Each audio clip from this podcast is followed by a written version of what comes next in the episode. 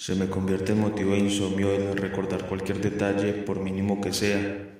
¿Qué voy a hacer con usted? Se me está convirtiendo en el cólera que envenena mi existencia, en el karma que debo pagar por cada vez que no fui justo con alguien más.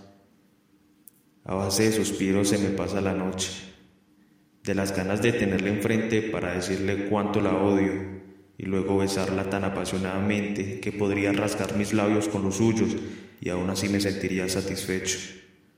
Eso no significa nada. Eso no es más que la aceptación de saber que nuestro para siempre ya terminó. No significa que la busco en los lugares donde habitualmente solíamos ir, ni que voy a llamarle para escuchar su dulce voz, pues hace tiempo perdí su número. Pero sí, la estoy pensando. No es ni bueno ni malo, solo estoy acostado mirando al techo, tratando de entender en qué momento dejamos de ser y esperando a que me dé sueño.